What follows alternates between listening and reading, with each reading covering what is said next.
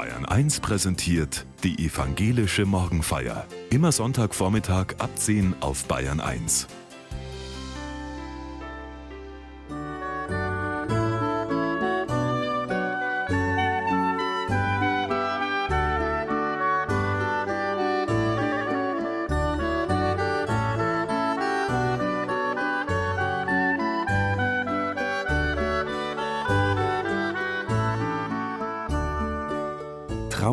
Tragen, das ist mehr als schwarze Kleider und Pullover anziehen. Auch wer nicht schwarz trägt, geht durch todtraurige Momente. Pfarrerin Julia Rittner-Kopp aus München entdeckt am Ewigkeitssonntag beim Propheten Daniel Worte, die wie Wegweiser sind.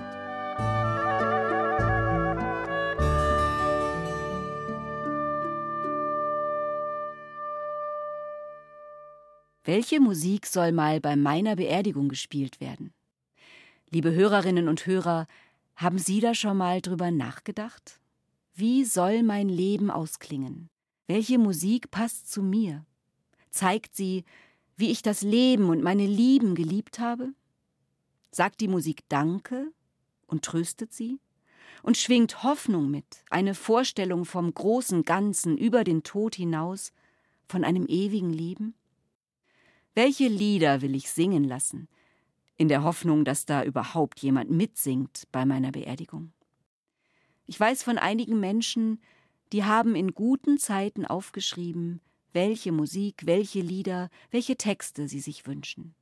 Ich tue das auch, immer wieder mal, spielerisch, schon seit vielen Jahren. Einmal habe ich einem Freund davon erzählt, und da sagt er, Abschied muss man üben.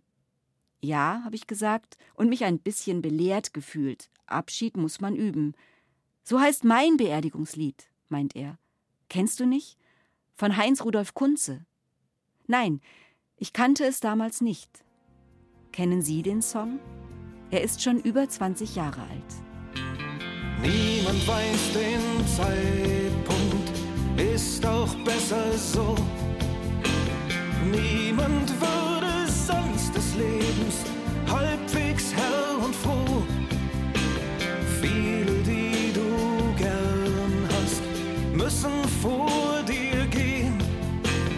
Wenn du wirklich trauen kannst, bleiben sie bestehen. Denkt an mich dort drüben, fehlt mir nicht so sehr.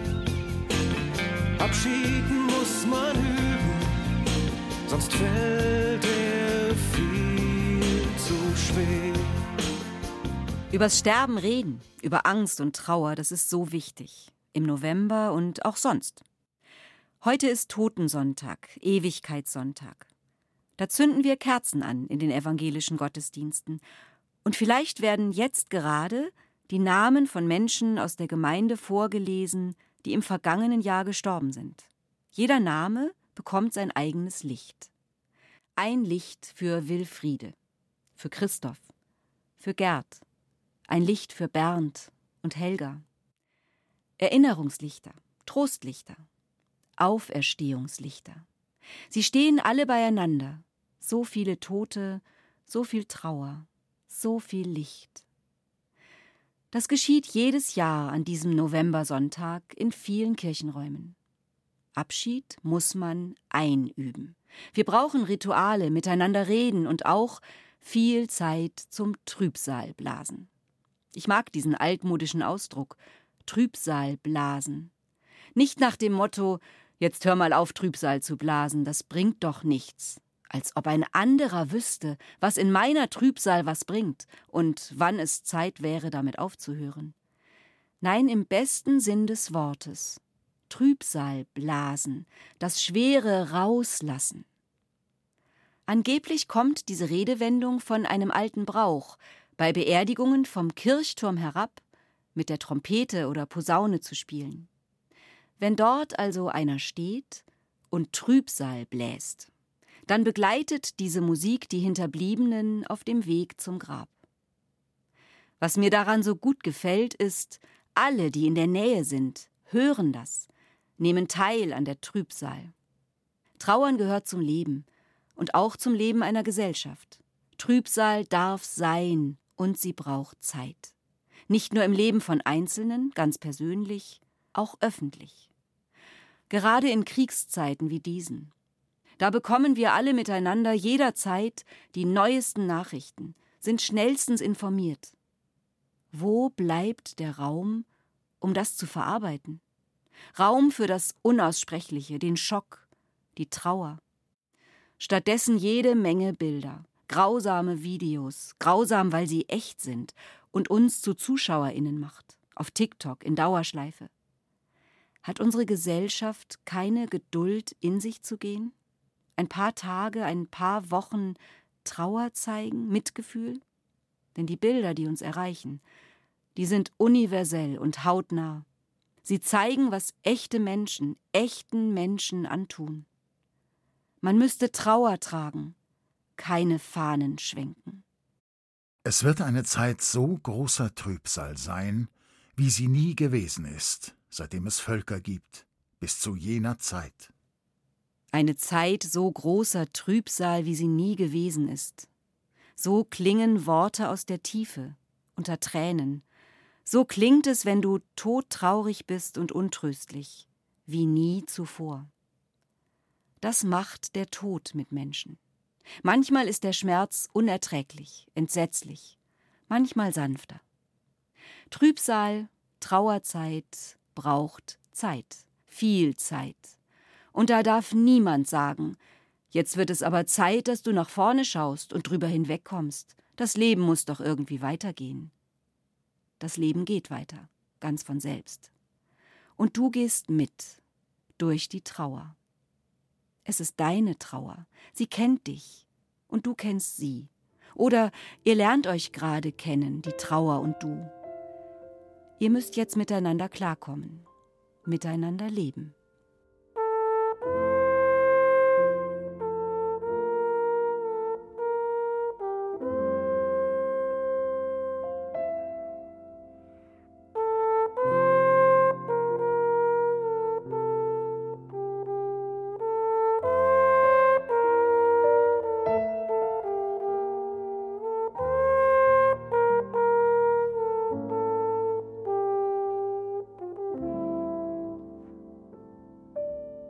Es gibt viele Ratgeberbücher übers Trauern. Früher hat man von Trauerphasen geredet. Ein chronologischer Ablauf, eine Phase folgt automatisch auf die nächste und am Schluss ist es vorbei. Nun ja, inzwischen weiß man, beim Trauern geschieht nichts in einer ordentlichen und verlässlichen Reihenfolge. Und jede Trauer ist anders. Die einen weinen viel, die anderen fast nie. Die einen wollen reden, reden, reden. Immer wieder den Namen des Menschen aussprechen, der gestorben ist. Der Mann, die Tochter, die Freundin, der Sohn. Andere schweigen. Manche gehen jeden Tag auf den Friedhof zum Grab und legen all ihre Liebe ins Pflanzen und Gestalten und Pflegen und Gießen. Andere haben gar kein Grab oder sie besuchen es nicht, weil sich ihre Erinnerungen mit einem ganz anderen Ort verbindet oder mit gar keinem Ort. Ich trauere um unseren Sohn. Er ist vor zweieinhalb Jahren völlig unerwartet mit 26 Jahren gestorben. Und ich werde mein Leben lang Trauer tragen um ihn. Keine schwarzen Kleider und Pullis mehr, wie in der allerersten Zeit. Da konnte ich keine bunten Farben ertragen. Ich erinnere mich gut an diese Tage und Wochen. Ich habe alles um mich herum anders wahrgenommen. Nichts hat zusammengepasst, wenn ich überhaupt was wahrgenommen habe. Manchmal wie im Nebel oder unter Wasser, manchmal wie durchs Feuer gehen. Die Sinne geschärft wie nie zuvor, das Herz total spürbar, riesengroß. Mein Brustkorb, der war zu klein für dieses Riesenherz. Und ich konnte mich auf nichts konzentrieren. Ein Buch lesen unvorstellbar. Irgendwann lese ich doch ein paar Zeilen, die ich schon oft gelesen habe. Und sie sprechen ganz anders zu mir. Die Worte passen nicht mehr. Oder sie passen zum ersten Mal überhaupt. Ich passe nicht mehr in mein altes Leben. Und ein anderes gibt es nicht. So geht es mir auch mit mir lieb vertrauten Bibelgeschichten, mit Kirchenliedern und Jesusworten. Sie haben eine andere Tiefe bekommen und einen Widerstand. Und manchmal eine unerwartete Kraft. So wie diese Trübsalworte vom Propheten Daniel. Es wird eine Zeit so großer Trübsal sein, wie sie nie gewesen ist, seitdem es Völker gibt, bis zu jener Zeit.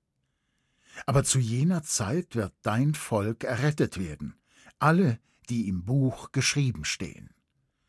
Und viele, die im Staub der Erde schlafen, werden aufwachen, die einen zum ewigen Leben, die andern zu ewiger Schmach und Schande. Und die Verständigen werden leuchten wie des Himmels Glanz, und die viele zur Gerechtigkeit weisen, wie die Sterne, immer und ewiglich. Es fängt an mit der Trübsal, und dann kommt ein Aber, einfach so. Aber zu jener Zeit. Es wird eine neue Zeit geben, nach der Trübsal oder neben der Trübsal. Daniel schreibt Aber in den Trübsalhimmel und er malt Bilder hinein, drei Bilder. Namen in ein Buch geschrieben. Dann das zweite Bild, Tote, die im Staub der Erde schlafen und dann erwachen. Und das dritte Bild, sie werden leuchten wie des Himmels Glanz, wie die Sterne. Diese drei Bilder malt Daniel für sein Volk. Ich will sie für alle Trauernden überall auf der Welt hochhalten, in alle Trübsalhimmel.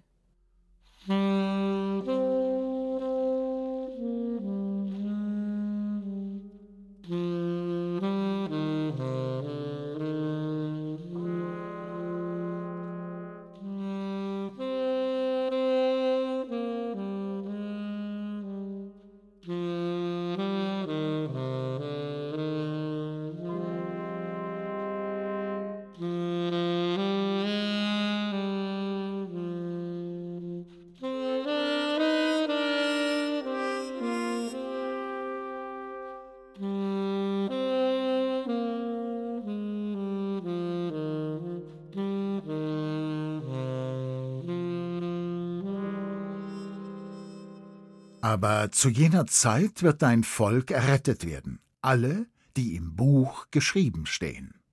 Ich stelle mir die Namen vor, in schöner Schrift geschrieben, auf Hebräisch von rechts nach links, oder in schönster arabischer Kalligraphie, japanische Schriftzeichen, kyrillisch. Und Namen in Kinderschrift geschrieben, wie von meinen Enkelkindern. Schreib sie alle ins Buch, Gott. Jeder Name sieht anders aus, wie der Mensch, der ihn trägt. Und ich lese die Namen der Menschen meines Lebens hinein. Meinen Sohn und meine Lieben, die nahe bei mir leben oder in der Ferne, und die, die schon gestorben sind, aber nicht vergessen. Totengedenken. Einen Namen lesen, vielleicht auf einem Grabstein, flüstern, schreien, den Namen aussprechen. So verbinde ich mich mit der Person, mit dem, was wir geteilt haben, erlebt, gefeiert und auch durchlitten. Das alte biblische Bild vom Buch des Lebens oder das Jesuswort Freut euch, dass eure Namen in den Himmel geschrieben sind, beide zeigen, du bleibst.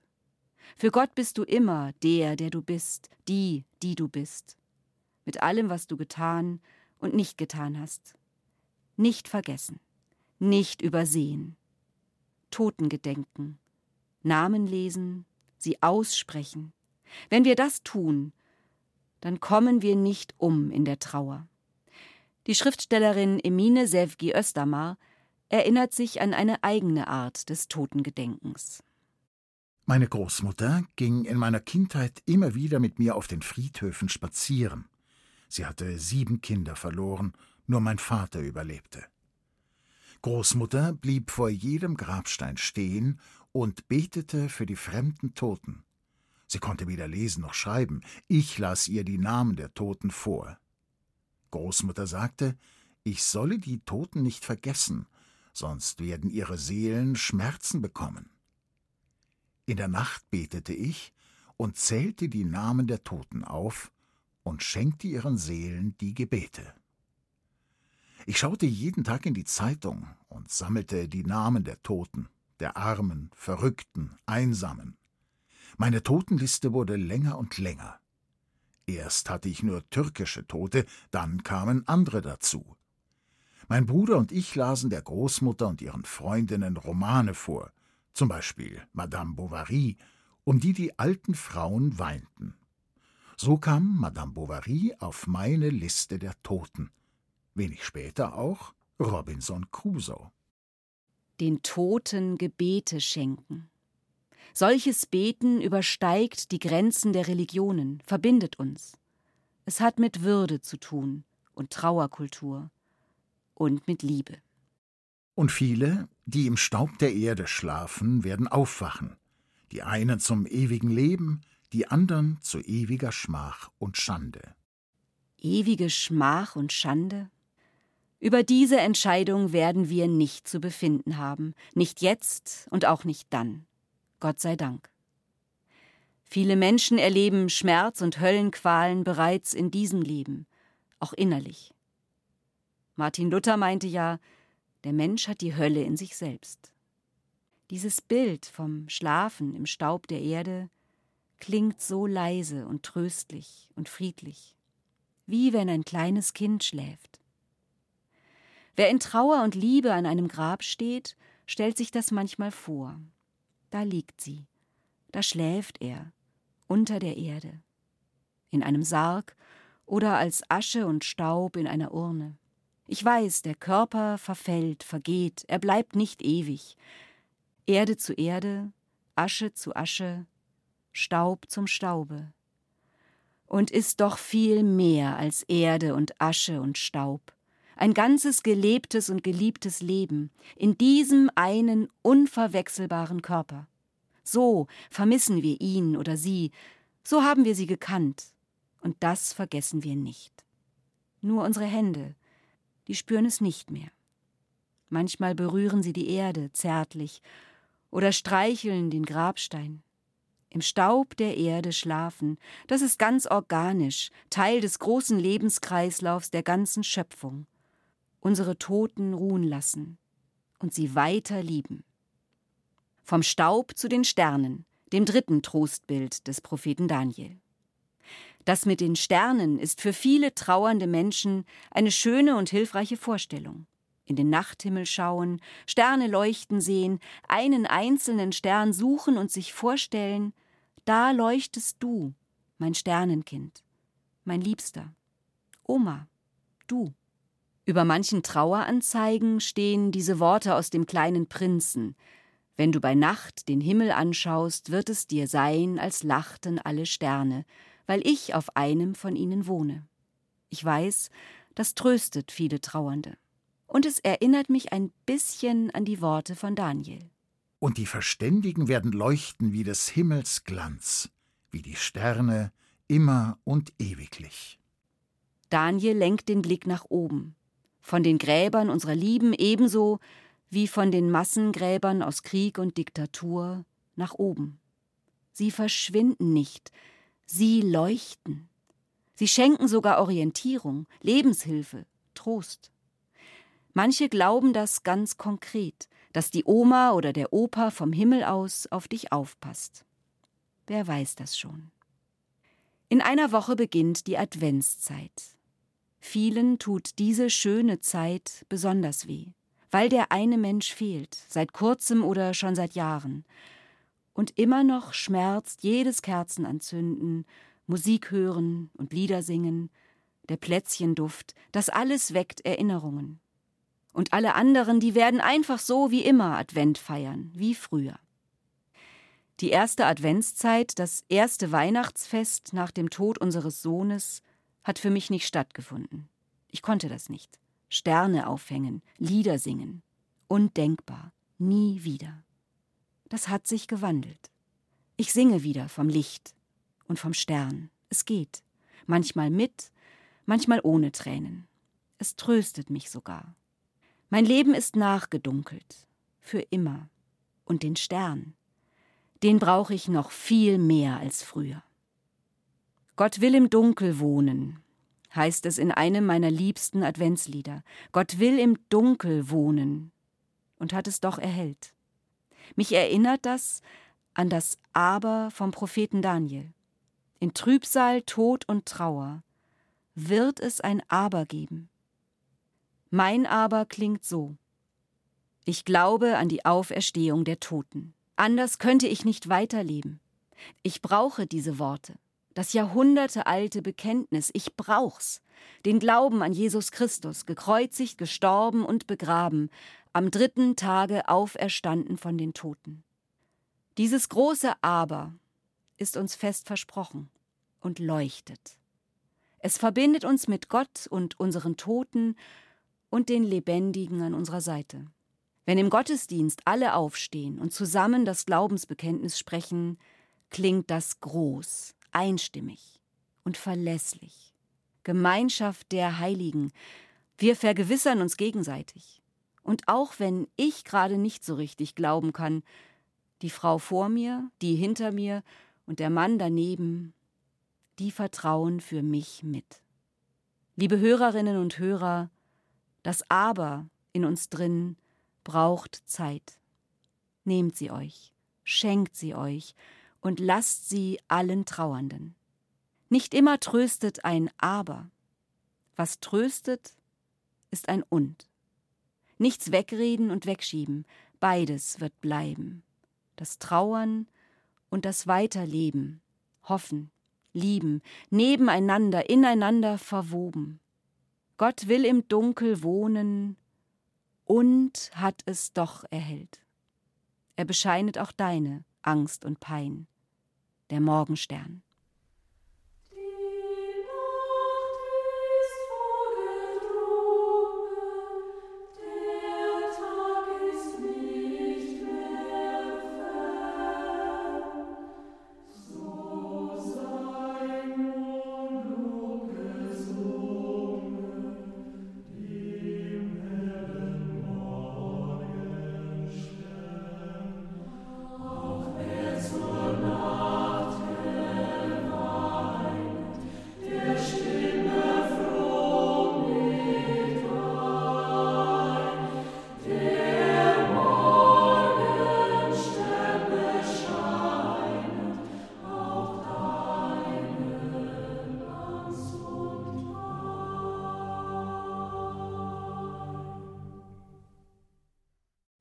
Vater unser im Himmel, geheiligt werde dein Name, dein Reich komme, dein Wille geschehe, wie im Himmel so auf Erden. Unser tägliches Brot gib uns heute und vergib uns unsere Schuld, wie auch wir vergeben unseren Schuldigern. Und führe uns nicht in Versuchung, sondern erlöse uns von dem Bösen. Denn dein ist das Reich und die Kraft und die Herrlichkeit in Ewigkeit. Amen. Gott segne dich und behüte dich. Er lasse leuchten sein Angesicht über dir und sei dir gnädig. Gott erhebe sein Angesicht auf dich und schenke dir Frieden.